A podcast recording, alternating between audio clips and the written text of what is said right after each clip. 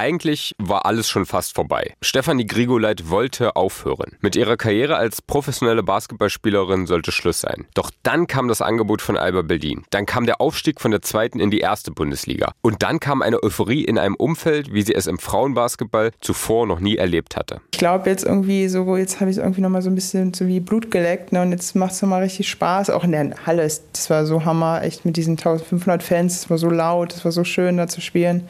Ja, also Alba ist echt so der Verein, wo ich es cool finde, den Abschluss auch zu finden. Aber an den Abschluss, an das Karriereende, denkt Stefanie Grigoleit gerade eigentlich gar nicht mehr. Zu spannend ist das hier und jetzt. Zu anders als alles, was sie in ihrer Profikarriere bislang erlebt hat. Mit 33 Jahren ist Stefanie Grigoleit nicht nur Leistungsträgerin bei einem der ambitioniertesten Teams, sondern auch eines der Gesichter der Damenbasketball-Bundesliga. Sie ist angekommen. Angekommen nach einer nicht immer einfachen Reise durch den deutschen Damenbasketball. Und das hier, das ist ihre Geschichte.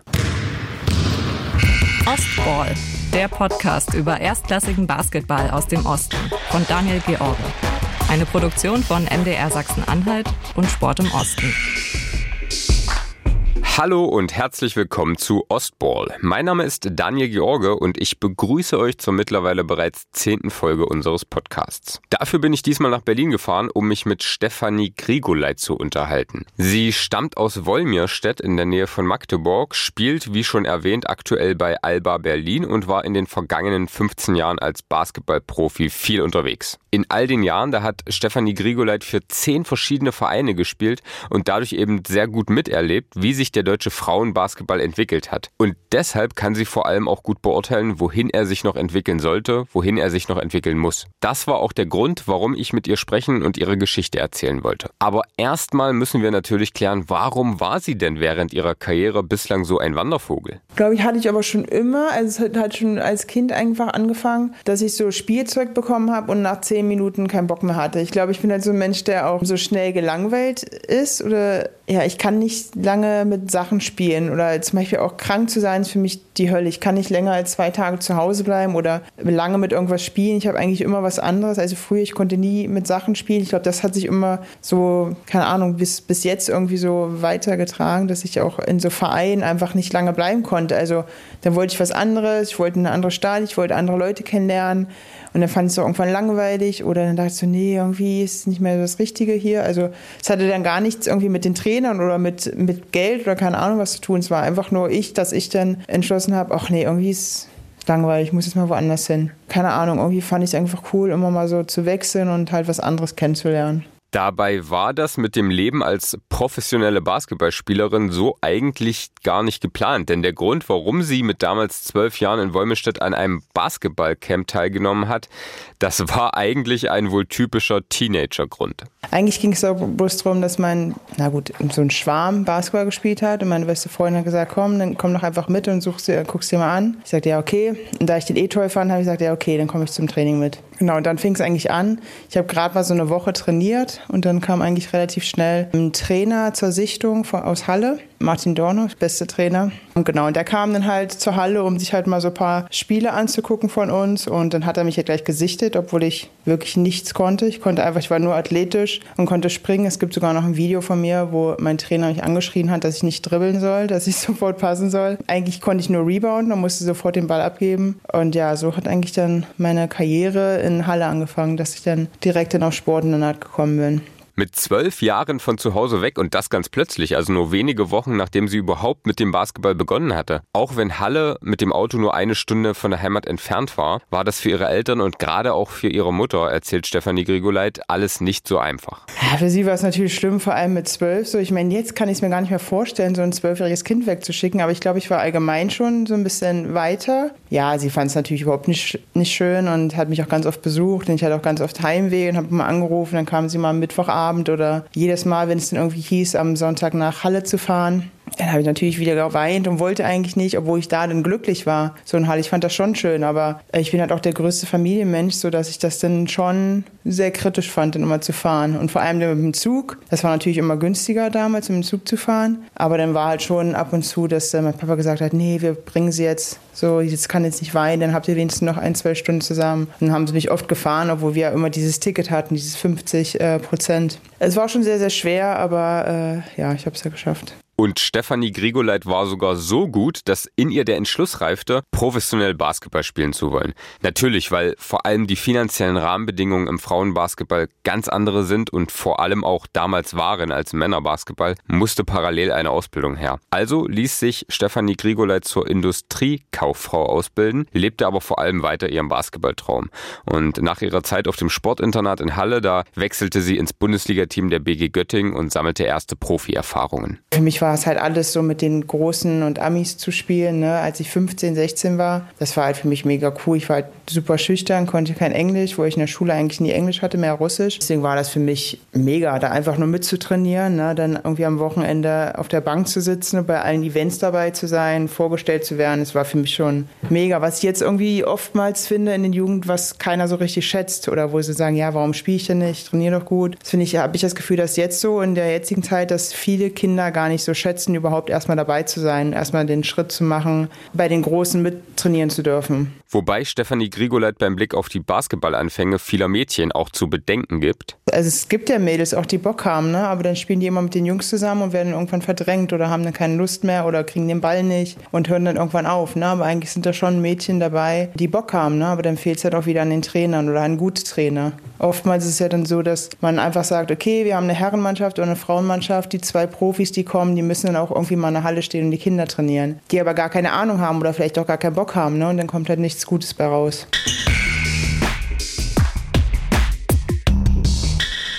Da sind wir auch schon bei einem großen Punkt, wenn wir über den Frauenbasketball in Deutschland sprechen. Und zwar den Weg, überhaupt eine professionelle Basketballspielerin zu werden. Wenn ein männliches Talent heutzutage wirklich das Potenzial dazu hat, Bundesliga-Profi zu werden, dann weiß derjenige eigentlich schon mit 16, 17, 18 Jahren, wenn ich weiter alles gebe und wenn ich mich natürlich nicht verletze, kann ich in den nächsten Jahren richtig gutes Geld verdienen und wahrscheinlich danach auch erstmal zumindest ein paar Jahre sorgenfrei leben. Bei den Frauen ist das aber eben komplett anders und meine These deshalb, Talentierte Mädchen, die brauchen noch mehr Liebe zum Spiel als ihre männlichen Altersgenossen, um ihren Weg in den professionellen Basketball wirklich durchzuziehen. Denn bei den Frauen gibt es oft einfach gar keine Gehälter. Also das ist nicht die Regel, dass man als Frau in der ersten Bundesliga da so ein Gehalt bekommt, dass man das auch wirklich als Gehalt bezeichnen kann, dass man davon leben kann. Also das ist einfach nach wie vor nicht der Fall. Viele Spielerinnen gehen nebenbei arbeiten, gehen studieren, machen eine Ausbildung. Da ist noch sehr viel Luft nach oben. Das sagt Nina Probst. Als Basketballjournalistin, da hat sie ihren Schwerpunkt vor allem auf der Damenbasketball-Bundesliga und schreibt unter anderem für das Fachmagazin Big und natürlich Natürlich beobachtet sie den deutschen Frauenbasketball seit Jahren ganz genau. Und sie bestätigt meine These. Frau braucht da äh, viel mehr Durchhaltevermögen auch und muss viel mehr auf sich nehmen, um ihren Basketballtraum leben zu können. Gerade im Nachwuchs ist da noch Potenzial, auch die, die jungen Spielerinnen zu fördern und zu unterstützen. Und wer da einfach dran bleibt, Hut ab. Also da habe ich größten Respekt davor, was die alle auf sich nehmen. Es gibt Spielerinnen, die studieren nebenbei ähm, komplett Medizin, machen da ihre Praktika und alles und spielen trotzdem noch auf so hohem Niveau Basketball. Basketball also da muss man schon sehr viel Liebe mitbringen. Eine Liebe zum Spiel, wie sie Stefanie Grigoleit immer hatte und die sie auch heutzutage bei den Jugendspielerinnen von Alba Berlin beobachtet. Die meisten verdienen, glaube ich, kein Geld. Die gehen irgendwie bis 15 Uhr zur Schule oder müssen alles ringsherum anpassen, dass sie dann irgendwie noch bei unserem Training dabei sind. Am Ende sind dann halt Spieler, wenn man 5 gegen 5 spielt, die dann gar nicht mittrainieren oder mitspielen, ne? die dann nur an der Seite sind. Also von daher glaube ich schon, dass auch die Frauen es da ein bisschen schwieriger haben, vor allem so der Jugendbereich. Die müssen echt so viel irgendwie hinbekommen, Schule hinbekommen, keine Ahnung, zu studieren und das alles mit Schule so anzupacken, dann drei Stunden zu trainieren, aber es sind eigentlich nie drei Stunden, es sind immer drei Stunden.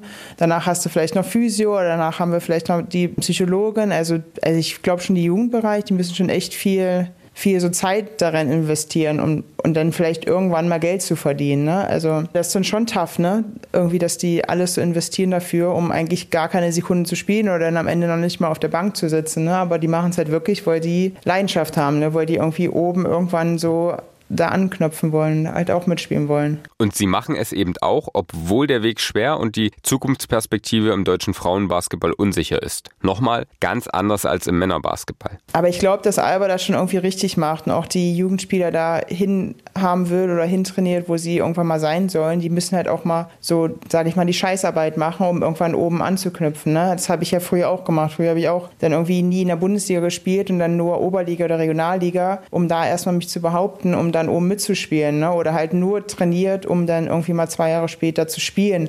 Von daher finde ich schon, dass die das richtig machen. Das muss schon so sein. Man muss schon erst irgendwie die Scheißarbeit machen, bevor man irgendwie dann oben mitspielen kann. Aber ja, klar, also so manche Sachen wünscht man sich dann schon, so dass man sagt, ja, irgendwie könnte ein bisschen mehr Geld so fließen dafür, dass man halt genauso viel macht, wie du schon meinst, wie die Herren oder so. Aber ja, man darf auch nicht vergessen, dass auch, man sagt immer so, ja, Frauen sind ja immer so, aber, aber, ne? Aber eigentlich passt ja alles, ne? Oder also es ist schon so, dass man sagt, ja, es könnte irgendwie schon irgendwie mehr, mehr Sponsoren vielleicht sein oder mehr Geld irgendwie, dass man da irgendwie mehr bekommt. Aber Frauen, glaube ich, die sagen auch immer so, ja, aber es ist schon okay, eigentlich passt ja alles, wir sind alle Freunde und der Trainer ist cool und es passt schon so alles. Und dann kriegt man halt noch ein bisschen Geld dafür, dass man halt sein Hobby als Beruf macht. Ne? Bei Herren ist halt so, nee, wenn ich jetzt diese 5000 Euro nicht bekomme, dann setze ich keinen Fuß in die Halle. Ne? Aber es können wir uns Frauen uns nicht erlauben, von daher ist halt das dann schon okay für uns. Dabei ist Leidenschaft und Liebe für das Spiel das eine, die Finanzierung des Lebensunterhaltes aber natürlich das andere. Nina Probst sagt, also ich glaube, die Leidenschaft, die ist bei vielen gegeben. Wenn natürlich das Leben einfach äh, damit dann nicht mehr funktioniert, dann braucht es mehr Strukturen, mehr Möglichkeiten für die Spielerinnen, die dann auch attraktiv genug sind, eben diese Leidenschaft auch umzusetzen. Weil unterm Strich zählt natürlich das, dass ich mir mein Leben irgendwie finanzieren kann, dass ich was aus meinem Leben mache. Und wenn ich ein ganzes Leben lang nur einem, einer Utopie hinterherlaufe, dann wird das niemals eine Zukunft haben. Deswegen, ich glaube, die Leidenschaft, die ist zu Genüge bei ganz, ganz vielen da, aber da braucht es einfach die Rahmenbedingungen, um die auch entsprechend lenken zu können. Gutes Stichwort. Rahmenbedingungen. Wie die im deutschen Frauenbasketball so sind, das haben wir ansatzweise schon gehört, wenn es um die Finanzen geht. Um euch mal einen Einblick zu geben, gute deutsche Spielerinnen verdienen in der DBBL schätzungsweise mindestens so 2000 Euro netto im Monat. Aber das ist eben nur die Spitze. In der Breite ist es so, wie Nina Probst es schon geschildert hat. Und natürlich ist es ein Vielfaches weniger im Vergleich zu den Männern, wo es in derselben Kategorie wohl auch schon mal fünfstellig im Monat wird. Das klingt unfair, findet auch Stefanie Grigoleit. Ja, es ist schon schon unfair. Es fängt ja schon bei Kleinigkeiten an, irgendwie bei uns in unserer Kabine, dass wir bestimmte Riegel nicht essen dürfen oder so, ne? Und dass man so sagt, nee, der Schrank ist nur für den Herren, was ja dann auch okay ist, ne? So, weil man ja auch weiß, dass es wahrscheinlich auch ein attraktiver Basketball ist, weil da Leute irgendwie mehr danken oder keine Ahnung was, weil es schneller oder dynamischer ist. Aber ich finde es auch so, der Damenbasketball hat sich halt auch schon verändert. Also erste Bundesligaspiel anzugucken ist nicht mehr so langweilig, wie es vielleicht irgendwann mal war. Also es sind schon so, dass da auch vielleicht athletischere Mädels rumlaufen und einfach, dass da mehr so geballt wird als dieses strategische, was ja, glaube ich, früher so mehr war, dass man einfach so, die Damen waren so mehr strategisch und die Herren waren halt mehr athletisch. Und ich glaube, dass sich das schon jetzt so ein bisschen gemixt hat, dass es auch schon wirklich attraktiv ist, jetzt auch ein Damenspiel anzugucken. Aber trotzdem gibt es natürlich immer Unterschiede. Ne? Es, also fängt ja schon bei den, wie gesagt, bei den Proteinriegeln an, bis zu den Gehältern, bis zu den Wohnungen, ne? oder was die für Autos bekommen und wo man dann bei Damen sagt, nee, kriegst ein Zugticket oder kriegst ein Bahnticket so, ne? Aber ich finde schon, dass Alba so einer der Vereine ist, die da wirklich schon äh, versuchen, so dran zu kommen. Der Startpunkt dieses Versuchs der Gleichstellung war das Abschaffen des Cheerleader-Teams von Alba Berlin vor drei Jahren und damit einhergehend vor allem die Entscheidung, den Frauen Basketball zu stärken. Eine Entscheidung war das, die hauptsächlich von Geschäftsführer Marco Baldi, Vizepräsident Henning Harnisch und Sportdirektor Imar Ojeda getragen wurde. Wie sich der Frauenbasketball bei Alba Berlin seitdem entwickelt hat, das könnte wegweisend sein für Vereine in ganz Deutschland. Ireti Amocho, strategische Koordinatorin des Frauen- und Mädchenbereichs bei Alba Berlin, sagt zu dem Entschluss, Ich finde vor allem das Mindset von einem Himar, der Spanier ist, international aus dem internationalen Basketball kommt und vor allem auch diesen Basketball-Background aus Spanien mitbringt, wo eben nicht so kategorisch in Männer- und Frauenbasketball gedacht wird. Ähm, auch der Frauenbasketball in Spanien ist groß. Der hat einen großen Zuwachs, viele Fans. Es ist eine große Community. Deswegen brauchte es, glaube ich, auch Leute, also gerade hier in Deutschland, auch Leute, die einfach die Dinge anders denken und sagen, wieso soll das jetzt ein Problem sein, einen Frauenbasketball hier aufzu, aufzuziehen und groß zu machen. Leute wie Hima, die nicht immer erst die Hürden sehen, oder erst die Problematiken sehen darin, sondern die einfach sagen, wir machen das jetzt mal. Und wir haben gesehen, dass es funktioniert. Und wieso soll es nicht hier auch funktionieren können? Und dieser erste Schritt dann zu sagen, wo machen wir bei Alba eigentlich Frauen sichtbar? Und dann festzustellen, naja, eigentlich nur während der Halbzeit und Viertelpausen bei unseren Männerspielen. Und zwar fürs Cheerleading-Team, das dann da tanzt. Und dann zu sagen, naja, äh, wie können wir denn Frauen auch anders sichtbar machen? Aha, indem wir eben in unsere Nachwuchsbereich investieren, indem wir hier die Strukturen auch für den professionellen Frauenbasketball aufziehen. Und da wurde so ein bisschen der Weg geebnet, also mit dieser Entscheidung quasi. Und ähm, ja, heute sehen wir, dass es, dass es funktioniert. Und Alba ist ja bezeichnend dafür, dass, ne, dass wir aus dem Unterbau kommen und dass wir ähm, den, auch in den Nachwuchs investieren und eine Profimannschaft eben auch durch Jugend- und äh, Nachwuchsarbeit komplementieren sozusagen. Und genau diesen Weg gehen wir jetzt in der Frauenmannschaft auch. Und ich glaube, das ist einfach ein nachhaltiger struktureller Aufbau. Äh, das ist die Entwicklung, die ich seit dieser Entscheidung zu sagen, wir fördern jetzt den Frauenbasketball, wir investieren oder wir machen Frauen anders sichtbar in unserem Verein und das ist so die Entwicklung, die man da sehen kann. Als damals die Entscheidung fiel, den Frauenbasketball zu stärken, da spielte Amocho selbst noch in der zweiten Bundesliga bei Alba Berlin. Zuvor da hatte sie unter anderem für Chemnitz und Herten in der ersten Bundesliga gespielt. Und nach ihrem Karriereende vor zwei Jahren, da blieb sie dem Basketball nach kurzer Auszeit dann eben treu und ist nun für den Frauen- und Mädchenbasketball bei Alba verantwortlich. Und sie sagt, ich finde, dass die Strukturen jetzt gerade, wenn ich Alba betrachte und auch mit dem, mit dem Wissen, wie Alba funktioniert, was die Rahmenbedingungen sind, die wir für unsere Spielerinnen schaffen können, da bin ich einfach total beeindruckt davon, wie professionell wirklich in kürzester Zeit die Strukturen und äh, der Verein geworden sind. Jetzt nur bezogen auf den Frauenbasketball. Ich bin so überrascht, dass ich mir manchmal wünsche, dass ich noch ein paar Jahre länger gespielt hätte oder einfach ein bisschen jünger wäre, sodass ich jetzt auch bei einem Verein wie Alba in Berlin Erstbundesliga Basketball spielen könnte. Aber wenn man einfach nur mal betrachtet von, von, den, von der Halle, von den Hallen, die wir nutzen können, jetzt auch von den Trainingszeiten, also einfach die Möglichkeit, äh, tagsüber zu trainieren und nicht abends ähm, irgendwie so die letzten Trainingszeiten nach dem Schulsport und nach den anderen Vereinsmannschaften zu bekommen. Eben auch ausgerichtet auf äh, Arbeitszeiten von Mitspielerinnen oder ähm, anderen Faktoren, vielleicht der Trainer, der noch einen, einen anderen Job eigentlich hat und dann erst nach der Arbeit zum Training kommen kann. Also das sind jetzt einfach Strukturen, die wir bei Alba haben, die so professionell sind und äh, ich glaube, aber auch vielen anderen Vereinen in der Liga um weites voraus sind. Ich finde, das ist einfach die richtige Entwicklung und eine super Entwicklung für den Frauenbasketball in Deutschland. Und dann auch so andere Sachen, also Ausstattung, Verpflegung auf Auswärtsfahrten, lauter so, ja, eigentlich Dinge, über die wir im Männerbasketball schon lange nicht mehr sprechen müssen, die aber im Frauenbasketball in Deutschland nicht, oft nicht gegeben sind. Das sind alles Dinge, die, ja, die sind bei Alba jetzt durch die Strukturen, auf die wir auch aus dem Männerbasketball zugreifen können. Die sind bei Alba einfach einfach da, über Jahre gewachsen, fest etabliert und die können wir jetzt als Frauenteam auch nutzen.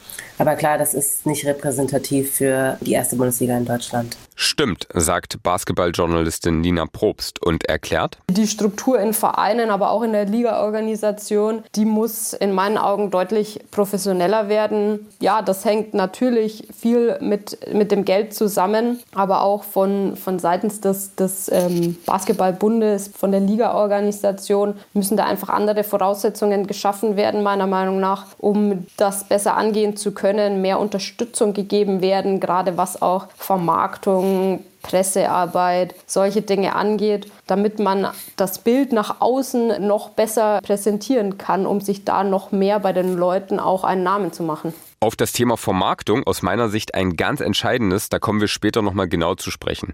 Zunächst aber wollen wir nochmal auf dieses Konstrukt schauen, also sowohl ein erfolgreiches Männer- als auch ein erfolgreiches Frauenbasketballteam bei Alba Berlin. Beides unter einem Dach. Noch ist so ein Konstrukt eher die Ausnahme, einzig beim Syntanix MBC in Weißenfels und in Halle gibt es seit dieser Saison ebenfalls erstklassigen Männer- und Frauenbasketball. Für Nina Probst ist das allerdings ein Zukunftsmodell. Und das ist, glaube ich, eine ganz, ganz wichtige Entwicklung, die auch in den nächsten Jahren ähm, zeigen kann, was noch alles möglich ist im Basketball. Ich glaube, das könnte ein Weg sein, wie der Frauenbasketball sich hierzulande so präsentiert, wie es jetzt zum Beispiel auch der Frauenfußball schon tut. Da lassen sich halt ganz, ganz viele Synergien nutzen. Also man kann Marketing äh, gemeinsam machen, man kann auch mal Sponsoren so finden, dass sie beide Teams unterstützen. Man kann solche Doppelspieltage machen machen, wie es jetzt im Oktober bei Alba schon stattgefunden hat. Und da sind ja auch im Januar weitere Spieltage auch von anderen Vereinen geplant, wo erst die Männer spielen, dann die Frauen, wo man einfach sich gemeinsam präsentieren kann.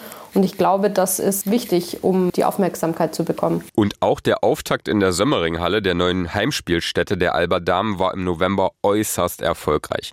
Mehr als 1500 Fans pushten die Mannschaft zum Heimsieg gegen den Syntanix MBC. Ireti Amocho erinnert sich. Das war echt bombastisch. Wir haben uns äh, total gefreut. Und da sieht man aber mal, dass Berlin auch total Lust auf dieses Projekt hat, weil meine Überzeugung ist eigentlich, dass dieses Alba-Projekt nicht nur, also vor allem in Berlin, dass es nicht nur ein Alba-Projekt ist, sondern dass es ein Berliner Projekt ist. Und man hat bei diesem Spiel, bei unserem ersten Heimspiel in der Sömmeringhalle, hat man gesehen, dass einfach total viele junge Mädchen mit ihren Familien auch da waren. Es war ein relativ spätes Spiel, wir haben um 19.30 Uhr gespielt.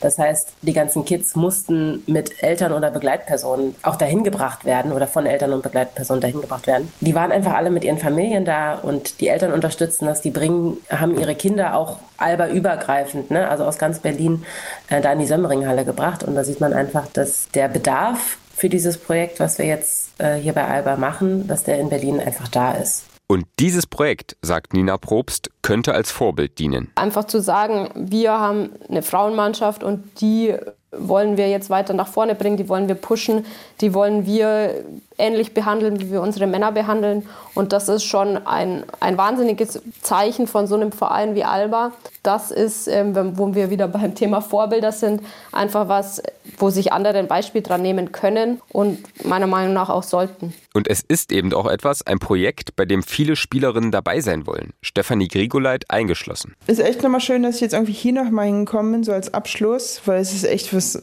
anderes, als ich sehe, so hatte. Es ist wirklich alles professionell gewesen. Auch in der zweiten Bundesliga war alles komplett professionell. Ob es bei der Physio war, beim Individualtraining, beim Psychologen, beim Trainer. Es ist wirklich alles. Du kannst jeden immer anrufen, du kannst immer einen Termin haben, du kannst immer Physio haben, egal um welche Uhrzeit. Es ist halt alles komplett professionell. Ne? Also auch so von den Auswärtsfahrten und von dem Essen, was du immer dabei bekommst. Und es halt, ist halt ganz anderes. Auch im Jugendbereich, da fängt es ja schon an, dass die da schon Psychologen haben, dass sie immer einen Physiotherapeuten in der Halle haben Individualtrainer, dass jeder, der möchte, auch wirklich Individualtraining bekommt oder jeder, der irgendwie mal einfach nur in die Halle gehen will, um zu werfen, dass da die Möglichkeit gibt. Und das gibt es ja halt einfach in Deutschland nicht, ne? dass du einfach mal sagen kannst, oh, ich will morgen mal werfen, kann ich mal. Nee, äh, da sind die, keine Ahnung, Tennisspieler drin oder so. Ne? Also von daher ist echt Alba ein cooler Verein, auch mit direkt, also gut, das haben wir jetzt schon mehrere, ne? mit irgendwie Basketballhalle und Fitnessstudio irgendwie daneben. Das habt ihr jetzt auch schon, keine Ahnung, aus einer Brück oder ich weiß nicht, wer es noch hat. Haben ja schon relativ viele, aber es ist schon echt cool, dass jetzt auch, dass es auch unsere Halle ist, wir da wirklich auch immer reingehen können.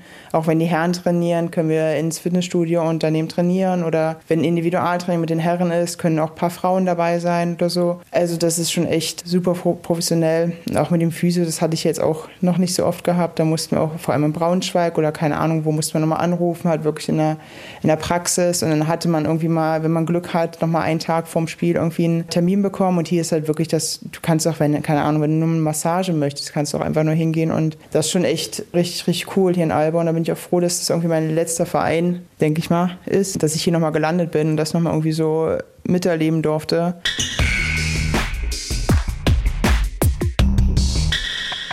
Wie lange Stefanie Grigoleit noch spielen will, das werden wir zum Ende dieser Folge noch genauer klären. Erstmal aber bleiben wir in der Gegenwart und in der ist Stefanie Grigoleit eine absolute Leistungsträgerin bei Alba Berlin. Ja, und der Aufsteiger, der ist in seiner ersten DBBL-Saison gleich auf Playoff-Kurs und sie ist eben maßgeblich daran beteiligt. Zum Zeitpunkt der Veröffentlichung dieses Podcasts, da erzielt sie 13,1 Punkte und 6,8 Rebounds im Schnitt pro Partie und damit zählt sie in beiden Kategorien zu den besten 20 Spielerinnen der Liga. Übrigens auch, was ihre Effektivität angeht. Zusätzlich sammelt sie durchschnittlich 3,3 Steals pro Spiel. Das ist der zweitbeste Wert der gesamten DBBL. Ireti Amocho sagt über Grigoleit. Ja, sie ist eine absolute Leistungsträgerin bei uns. Als wir zweite Bundesliga gespielt haben, hatten wir immer ein, zwei, vielleicht drei professionelle Spielerinnen, die wir ins Team geholt haben, einfach um, um diesen, diese Entwicklung, diesen Schritt, den wir gehen wollten, ähm, unterstützen zu können. Und da war Steffi eine ganz wichtige, eine ganz wichtige Person, die wir da ins Team geholt haben. Es ist einmal jemand, der die, den Frauenbasketball in Deutschland gut kennt,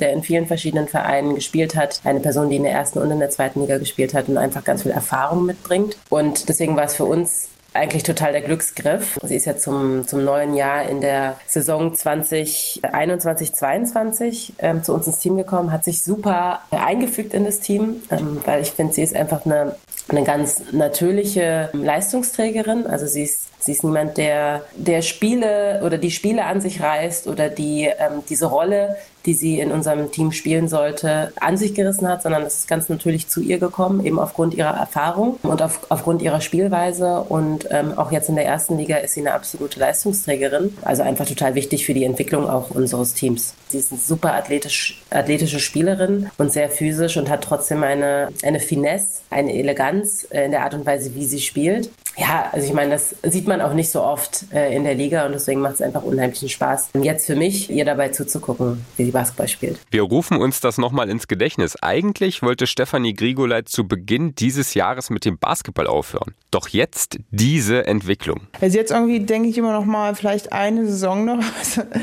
weil ich irgendwie nicht gedacht hätte, dass ähm, es so gut läuft. Ich dachte so, ja, mit 32 Jahren noch im ersten Bundesliga spielen, vielleicht komme ich nicht so gut an oder vielleicht bin ich doch nicht mehr die fitteste, aber irgendwie geht es doch ganz okay. Ganz okay also, ja? Bisschen untertrieben, oder? Aber das hätte ich halt wirklich nicht gedacht. Ich dachte halt so, ja, du wirst da mitspielen, äh, wirst vielleicht, keine Ahnung, sechster, siebter Mann sein. Wo ich halt wirklich, also was heißt alt bin, aber ich bin ja schon ein bisschen älter und mein Körper macht es auch nicht mehr so gut mit. Ne?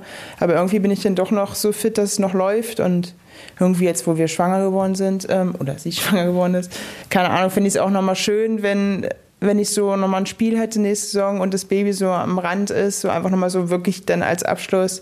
Also haben wir jetzt auch schon öfter mal überlegt, ob, wir, ob ich dann vielleicht nochmal ein Jahr spiele. Ja, da muss natürlich auch alles passen irgendwie ringsherum. Ja, einfach nur, ach, es hört sich so richtig bescheuert an, aber einfach nochmal für so ein Bild, wo ich im Trikot bin, mein Baby so an der Seite mit meiner Frau, so das ist einfach nochmal so, weiß ich nicht, was ich nochmal so schön fände, so als wirklich Abschluss und dann hat mein Baby nochmal gesehen, ja, okay, deine Mutter hat Basketball gespielt, du warst dabei im ersten Jahr und das fände ich irgendwie nochmal schön. Ihre Frau, die erwartet einen Jungen, aber erst Mitte kommenden Jahres soll es soweit sein. Für ein Foto mit dem Sohn müsste Stefanie Grigoleit also wirklich noch eine Saison dranhängen. Wie gesagt, da kommen wir später nochmal ausführlich drauf zu sprechen. Fest steht aber, bei Alba Berlin, da überraschen ihre Leistungen wirklich niemanden wie Ireti Amocho erklärt. Es ist ganz organisch, dass sie diese Rolle spielt und ich glaube, da ist aus dem Coaching-Staff jetzt niemand überrascht, dass sie wirklich so ein, so ein Leistungsträger für uns ist und so eine feste Säule. Aber ich weiß, was sie meint, weil wir eben ungefähr also gleich alt sind und sie hat zweite Liga gespielt zuletzt. Ähm, der Schritt nochmal erste Liga zu spielen, das ist ja auch ein, ein super Investment vom Körper, ne, von der Trainingsbelastung, von der Vor- und Nachbereitung, die, die dann nochmal zusätzlich jetzt für sie auch hinzugekommen ist. Und dort zu sehen, dass, der, dass man das doch noch so gut drauf hat. Und ich meine, Steffi, wenn man ihr zuguckt, sie ist jetzt auch eine Spielerin, die, die wirklich hasselt, die, ähm, die tough spielt, die physisch und hart spielt. Und äh, da kann ich total verstehen, dass sie sagt, dass sie total überrascht ist, dass sie jetzt in den letzten Zügen ihrer Karriere, sage ich mal, dann doch noch so zu so einer Top-Leistung auffährt. Und mit ihren Leistungen, da ist Stefanie Grigoleit eben zu einem der Gesichter der aktuellen DBBL-Saison geworden. Eine, zu der gerade Talente aufschauen können und eine, wie sie der deutsche Damenbasketball dringend braucht, wie Basketballjournalistin Nina Probst sagt. Für mich ist Steffi eine von denen, die das Potenzial haben, wirklich Vorbild zu sein für junge Spielerinnen in der Basketball-Bundesliga und generell im Frauenbasketball in Deutschland. Das ist nämlich ein Punkt, der mir und glaube ich auch vielen anderen im Frauenbasketball fehlt einfach diese diese Gesichter, diese Namen, diese Marken an Spielerinnen. Und da ähm, finde ich, passt die Steffi einfach von ihrem ganzen Auftreten, von ihrer sportlichen Leistung wunderbar rein und kann da wirklich auch ein Zugpferd sein für junge Mädchen, die Basketball spielen. Ja, natürlich hat da auf der einen Seite die, die sportliche Leistung was damit zu tun, aber viel mehr ist es für mich auch was, dass die Spielerinnen sowas erstmal selbst annehmen müssen, also in diese Vorbildrolle schlüpfen und sich dann aber auch hinstellen und sich selbst so ein bisschen vermarkten. Und das ist was, was beim Frauenbasketball in Deutschland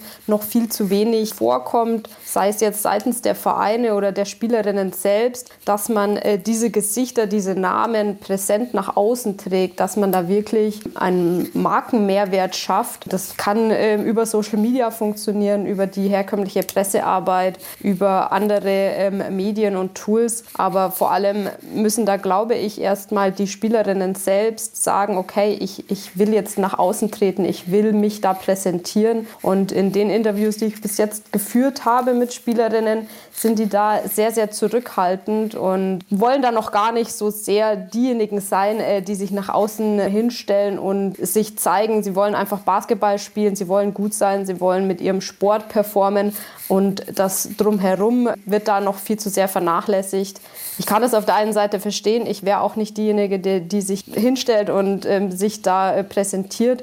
Aber das ist eben was, was zum Profisport äh, meiner Meinung nach ganz arg dazugehört und was im Frauenbasketball hier in Deutschland einfach noch fehlt. Dabei ist das Potenzial ja durchaus vorhanden, wie Nina Probst auch im Vergleich mit dem Fußball feststellt. Ich finde, das sieht man jetzt zum Beispiel am Frauenfußball in Deutschland ganz gut, wie sich das in den letzten Jahren entwickelt hat, dass da wirklich einfach die Spielerinnen mit ihren Social-Media-Kanälen viel mehr nach außen getreten sind, dass die ähm, sich selbst bekannt gemacht haben in Deutschland und dass das einfach bei den Fans wahnsinnig gut ankommt, wenn man da einen ganz anderen Bezug zu den Personen hat, die da auf dem Feld stehen. Dieses Thema wollen wir noch einmal vertiefen. Marketing. Also wie verkauft sich der deutsche Frauenbasketball? Wie sollte er sich verkaufen? Wobei uns auch diese Analyse wieder zum Geld führt, wie Nina Probst sagt. Was das Finanzielle angeht, ist einfach der deutsche Frauenbasketball noch sehr hinterher. Viele Vereine arbeiten ja rein mit Ehrenamtlichen.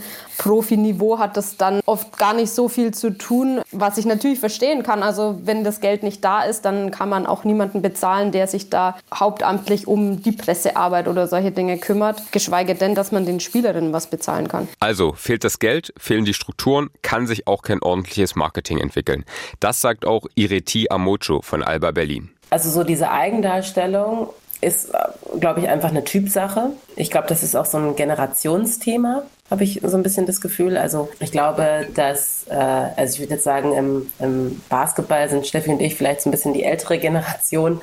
Aber wenn man jetzt einfach auch mal international guckt oder nach Amerika guckt, in die WNBA guckt, da ist die, Selbstdarstellung und der Umgang mit Social Media und der medialen Öffentlichkeit generell ist teilweise schon super professionalisiert. Es kommt aber auch von den Spielerinnen selber. Natürlich ähm, sind die Vereine auch super gut darin, für, also für mehr mediale mediale Aufmerksamkeit zu sorgen und auch die Spielerinnen zu highlighten und, und darzustellen und ja, sie zu vermarkten in gewisser Weise auch. Ähm, ich glaube, Alba macht das auch sehr gut äh, auf den Social Media Kanälen, dass wir präsent sind und, und den Fans oder den, den Leuten, die Interesse an unseren Mannschaften haben, auch einfach ja, bessere Einblicke eigentlich in die Teams und in die Personen hinter den Spieler, Spielerinnen äh, geben.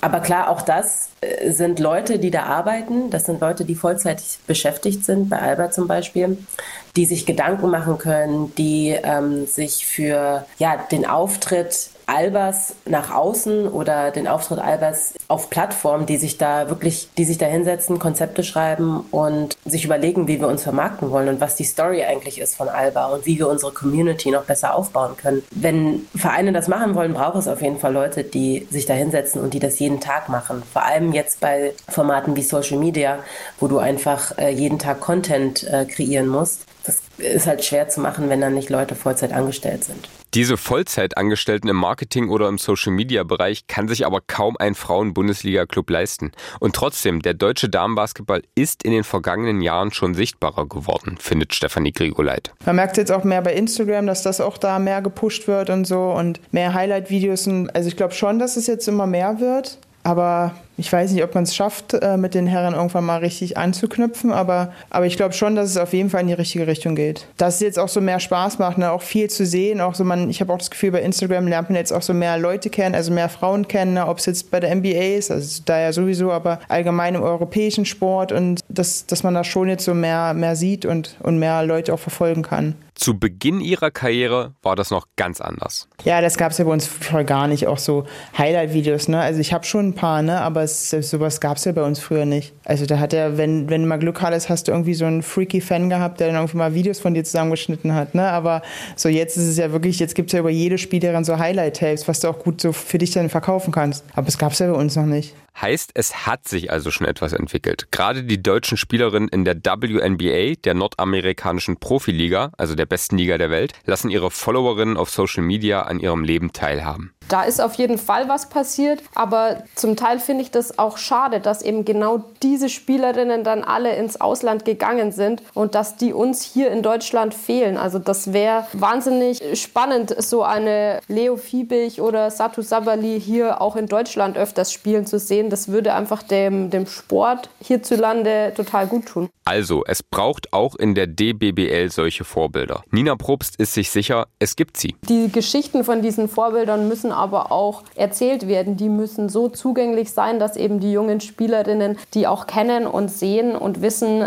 wenn ich mich so anstrenge, wenn ich dabei bleibe, dann kann ich das auch erreichen. Und deswegen ist es einfach so wichtig, dass sowohl die Spielerinnen, aber auch die Vereine diese Geschichten nach außen tragen. Ja, Stefanie Grigoleit, die mag eigentlich zwar keine Interviews, sagt sie. Danke, dass sie sich trotzdem Zeit für Ostball genommen hat. Aber sie ist auf Instagram eben sehr aktiv und teilt dort viel aus ihrem Leben als Profisportlerin. Gut so, findet Nina Probst. Denn? Wenn man sie auf, auf dem Feld sieht, das ist einfach eine, eine Selbstsicherheit auf der einen Seite, aber eben auch dieses äh, Zurückgenommene, dieses reduziert auf, auf den Sport. Das ist was, was für mich sie als diejenige präsentiert, die dazu dienen kann, andere, anderen als Vorbild zu dienen. Gerade eben jungen Mädchen, die denselben Weg gehen wollen wie sie, die nicht unbedingt von einem großen Traum Amerika äh, beflügelt werden, sondern die auch hier in Deutschland eine Karriere machen wollen.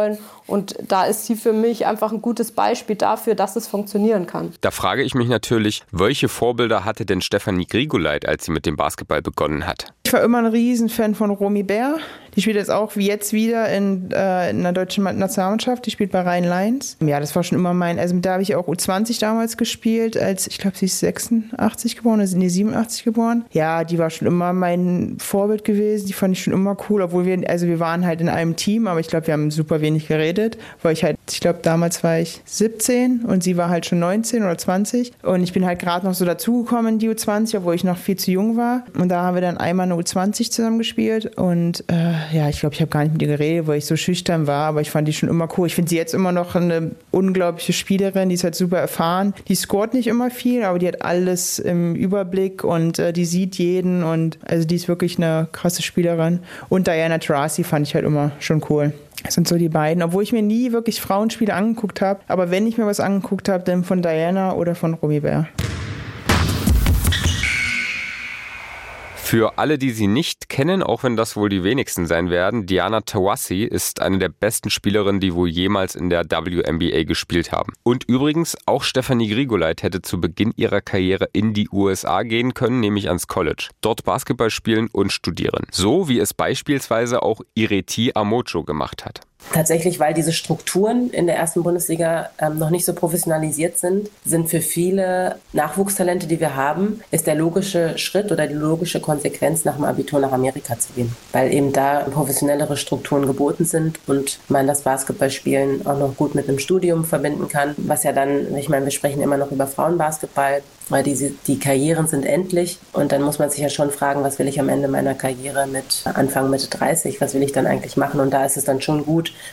ein Grundstudium irgendwann im Laufe der Karriere, der Basketballkarriere absolviert zu haben. Aber Stefanie Grigoleit entschied sich damals gegen den Schritt über den großen Teich und auch ein späteres Angebot aus dem Ausland lehnte sie vor zehn Jahren ab. Das war auch das Jahr gewesen, wo mein Papa gestorben ist und von da war sowieso dann aus für mich, dass ich irgendwo anders hingehe, wo ich immer gesagt habe, nee, ich muss meine Familie unterstützen und das war halt, und da war ich sowieso dann, das waren so ein, zwei Jahre, wo ich so einen Knacks weg hatte und wo man mit mir nichts anfangen konnte. Auch so spielerisch war ich da nicht gut, da habe ich in Catern gespielt. Also ich hätte es machen können und ich glaube, äh, manchmal bereue ich es auch so ein bisschen, weil ich schon glaube, dass ich so mal dieses andere Umfeld gebraucht hätte und auch mal so andere Trainer, nicht so diese deutschen typischen Trainer, sondern einfach mal so was anderes, auch so dieses Krafttraining, was man ja immer im College hat, was, was es ja hier noch nicht so wirklich gab früher.